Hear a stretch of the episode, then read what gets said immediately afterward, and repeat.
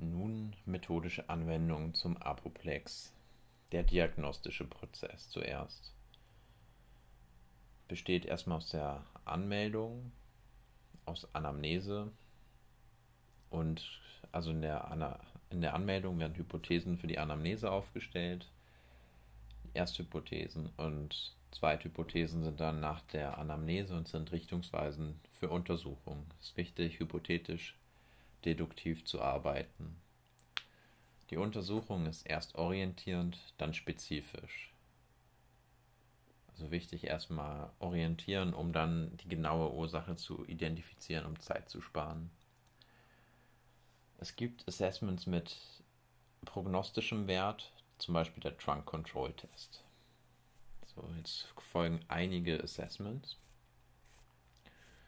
So wichtig ist natürlich immer erstmal die Anamnese mit dem Patienten, aber dann, wenn bestimmte Probleme rauszuhören sind, werden halt die Assessments relevant.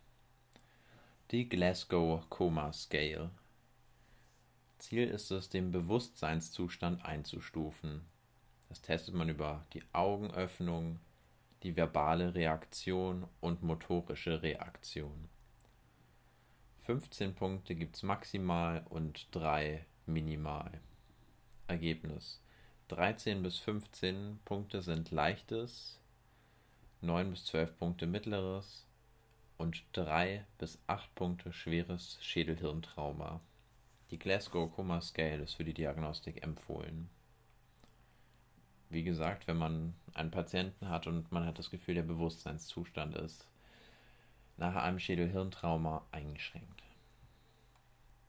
Untersuchung der Kraft oder der Parese. Die Muskelfunktionsprüfung MFP ist gut für Diagnostik und Prognose. Die Einteilung ist wie folgt. 0 heißt keine Kontraktion ist sicht- oder fühlbar. 1 ist eine sicht- und tastbare Kontraktion. 2 ist eine Bewegung ohne Hub bzw. ohne Schwerkraft. 3 ist die Bewegung gegen Hub oder gegen die Schwerkraft. Bis dahin sind die alle sehr genau. Jetzt wird es spezifischer durch Tester, nämlich die Bewegung gegen einen Widerstand. Das ist natürlich individuell vom Tester jetzt. Und 5 ist normal, beziehungsweise Bewegung gegen einen hohen Widerstand. 4 und 5 ist subjektiv, 0 bis 3 eindeutig. Der Motricity Index. Auch er misst das Ausmaß der Lähmung man kann maximal 100 Punkte pro Extremität erreichen. Je mehr man hat, desto besser. Der Motricity Index besteht aus sechs Items. Es ist der Präzisionsgriff Würfel oder Stift, die Ellenbogenflexion von 90 Grad Beugung aus und die Schulterabduktion von der Brustwand aus. Das ist für die obere die drei Items. Für die untere ist das die Sprunggelenks-Dorsiflexion also eigentlich Dorsalextension, aus plantar flektierter Position, die Knieextension und von 90 Grad Beugung aus die Hüftflexion. Achso, die Knieextension ist auch von 90 Grad aus, die Hüftflexion auch von 90 Grad. Anders formuliert, der Patient sitzt. Das erste ist, er soll den hängenden Fuß anheben. Natürlich nicht mit Schuhen, am besten barfuß. Er soll das 90 Grad gebeugte Knie im Sitz strecken, am besten Füße ohne Bodenkontakt und eine Hüftflex von 90 Grad aus. Also man könnte sagen, das Knie hochziehen. Das Ergebnis errechnet sich wie folgt. Das erste, zweite und dritte Assessment der Extremität wird zusammengerechnet. Dann rechnet man generell einen Punkt dazu und dann hat man das Ergebnis. Und es sind ja insgesamt 100 Punkte erreichbar. Das heißt, pro Assessment oder pro Nein Item gibt es 33 Punkte, was dann zusammen 99 gibt und plus diesen einen kann man dann die 100 erreichen. Die Bewertung. Präzisionsgriff 0 ist keine Bewegung, 11 beginnendes Greifen, 19 greift, aber kann nicht halten. Gegen die Schwerkraft 22 Punkte, kann gegen Schwerkraft halten, aber nicht gegen schwachen Zug. 26 greift schwächer als Gegenseite und 33 ist der normale Präzisionsgriff. Jetzt kommt der Rest, der gilt für alle anderen Items. 0 ist keine Bewegung, 9 ist die palpable Kontraktion, 14 Bewegung ist sichtbar, aber nicht gegen nicht Schwerkraft oder nicht volle Range of Motion. 19 ist die volle Range of Motion gegen Schwerkraft, aber nicht gegen Widerstand. 25 Bewegungen gegen Widerstand, aber schwächer als Gegenseite. Und 33 ist einfach die normale Kraft wie auf der nicht betroffenen Seite. Der Handheld-Dynamometer. Er misst die isometrische Muskelkraft. Er erfasst kleine Unterschiede und ist besonders für die Diagnostik empfohlen. Es ist ein quantitativer Muskeltest mittels Kraftmessgerät der Yamar-Dynamometer. Sitz 90 Grad Ellenbogenflexion. Man beurteilt die Handkraft. Auch hier wieder besonders für Diagnostik empfohlen, auch für Verlauf und Prognose teilweise. Also hier drückt man so fest zu, wie man kann und der misst die Kraft. Die Druckkraft der Hand. Auch hier isometrisch.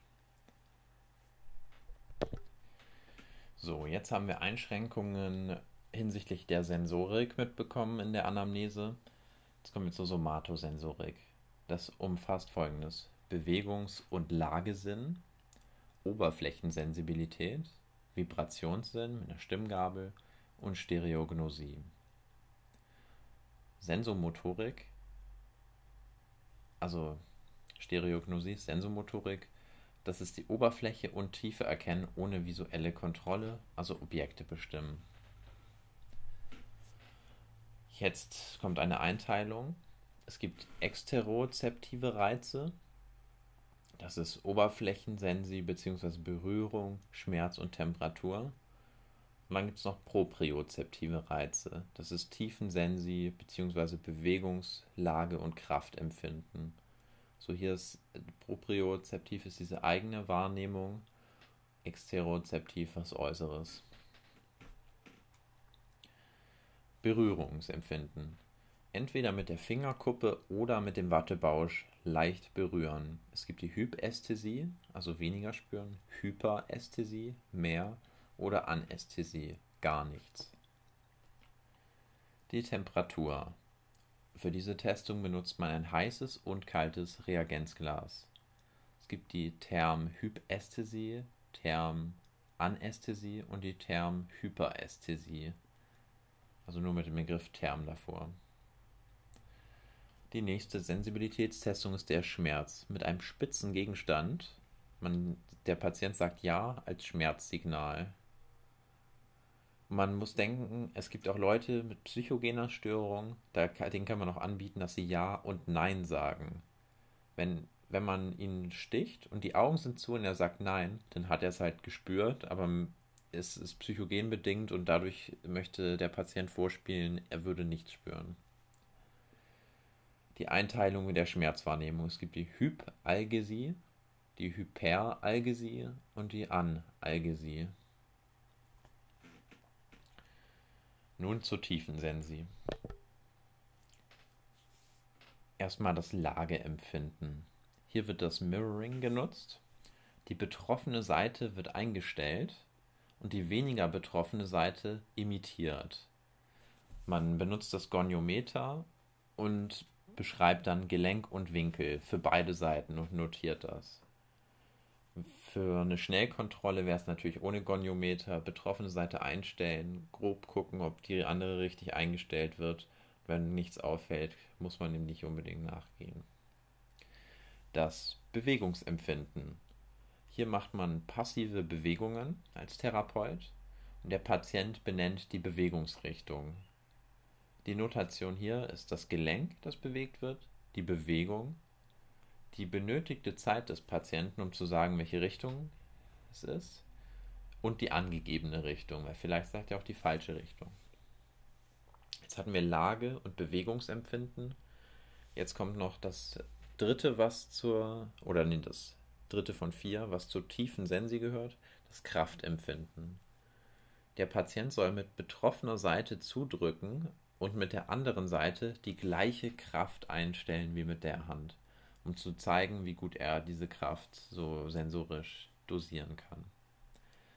Und wie auch hier wieder mit der betroffenen Seite, weil mit der anderen kann er vielleicht stärker drücken und es würde das Ergebnis verfälschen. Deswegen übrigens auch beim Mirroring die betroffene Seite einstellen, weil er sie vielleicht motorisch nicht nachstellen könnte.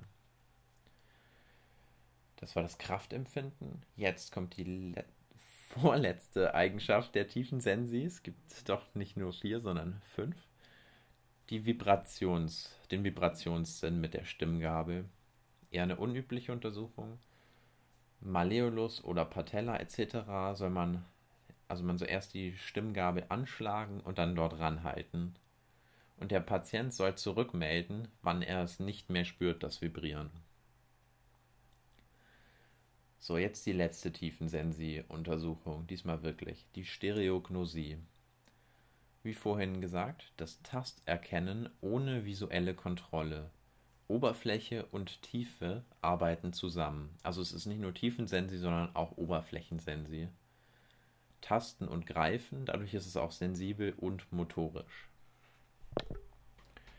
Jetzt kommt ein Assessment zu diesem Tasterkennen ohne visuelle Kontrolle die Subskala von Nottingham Sensory Assessment. Man hat zehn Gegenstände, ein 2-Euro-Stück, also 1 Euro, 2 Euro, ein Kugelschreiber, Bleistift, Kamm, Schere, Schwamm, Stofftasse, Glas. Ja, die Bewertung ist 2 ist erkannt, 1 ist teilweise erkannt, 0 ist gar nicht erkannt bei 10 Gegenständen mit maximal 2 Punkten. Das heißt, man kriegt 0 bis 22 Punkte. Man hat maximal 15 Sekunden jeweils. Also man hat eine Sache in der Hand und maximal 15 Sekunden, dann darf man diesen Gegenstand betatschen, bis man feststellen kann, was es ist. Und der Therapeut bewegt den, den Finger des Patienten zum Gegenstand hin. Als nächstes kommt der Muskeltonus, also die Tonizität.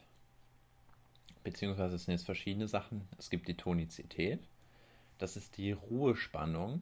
Über Inspektion und Palpation bewertet man die. Die Extensibilität, also die Dehnbarkeit. Und die Passivität, also langsame und schnelle Bewegungen zulassen passiv. Was sind hier die wichtigsten? Für, also insbesondere Passivität, Tardieu und die Modified Ashworth Scale, MAS kurz. Die Tardieu-Skala.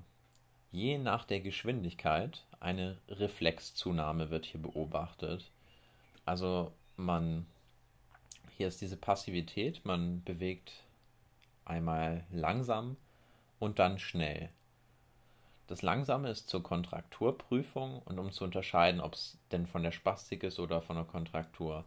Denn wenn man langsam bewegt, das ist ja das Ding bei der Spastik, dann wird sie nicht so sehr anspringen und bei einer hohen Geschwindigkeit deutlich mehr. Jetzt die Einteilung nach Tardieu. 0 ist kein Widerstand und volle Range of Motion. 1 ist ein leichter Widerstand ohne deutlichen Catch. 2 ist ein eindeutiger Catch bei einem bestimmten Winkel. 3 ist ein erschöpfender Klonus, also so ein Zittern die ganze Zeit an der Stelle, der aber nach 10 Sekunden verschwindet. Und 4 ist ein Auftreten eines unerschöpflichen Klonus. Das heißt, man hält ihn da mindestens 10 Sekunden. Wenn die überschritten sind, merkt man, okay, er ist unerschöpflich. Wie notiert man denn jetzt diese Untersuchung? Einmal die Muskelgruppe, die gestretched wird, zum Beispiel der Bizeps bei einer Beugespastik, also Bizeps brachii. Dann V1, das ist die Range of Motion, die er langsam, bei langsamer Bewegung hatte. Zum Beispiel, also halt sein Bewegungsausmaß von dort aus bis da, wohin man ist, also wie viel Grad man bewegt hat, ist die Frage. Man notiert zudem die Muskelreaktion von 0 bis 4, wie vorhin beschrieben, und diese dann bezogen auf V3, das ist die Range of Motion schnell. Also wenn man ihn, man hat ihn ja einmal langsam bewegt, um sozusagen sein, sein Bewegungsausmaß von der Spastik abgesehen zu erfassen. Sagen wir, er hat hier von 20 Grad, nein Quatsch, von 140 Grad zu 20 Grad konnte man ihn bewegen. Das wäre dann in der Notation 120 Grad. Und V3, jetzt vielleicht auch wieder 140 Grad, war er gebeugt zu Beginn, wurde schnell gezogen, dann ging es aber nur bis 100 Grad, jetzt mal übertrieben gesagt. Dann wäre hier 40 Grad die Range of Motion bei 140 und 100. Ja, also nochmal kurz die Muskelgruppe V1, also die Range of Motion langsam, die Muskelreaktion von 0 bis 4 und dazu gehörig V3, also die Range of Motion schnell. Die andere Untersuchung ist die Modified Ashworth Scale, MAS. Ja, man sagt dem Patienten, er soll versuchen, es entspannen zu lassen. Es gibt auch hier wieder eine Einteilung. 0 ist kein Widerstand. 1 ist ein leichter Catch und Release am Anfang. 2 ist ein leichter Widerstand, also ein Catch, könnte man auch sagen mit ganzer Range of Motion. 3 ist ein deutlicher Widerstand. Die Range of Motion, also passive Bewegung, ist erschwert. Und 4 ist die Range of Motion ist eingeschränkt.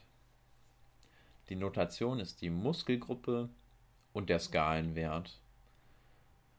Also hier wird gar nicht so sehr die Beweglichkeit geguckt, dadurch ist es halt ungenauer auch als Tardieu einfach nur Muskelgruppe und Skalenwert. Zum Beispiel Bizeps brachii hatte drittens einen deutlichen Widerstand und die ROM bei passiver Bewegung war erschwert. Also 3. Bizeps brachii 3. Bei Beinen ist die Streckspastik am häufigsten und bei Armen die Beugespastik. Der Vorteil allerdings von MAS ist zwar nicht so genau mit der Bewegung, aber der Vorteil ist der geringere Zeitaufwand.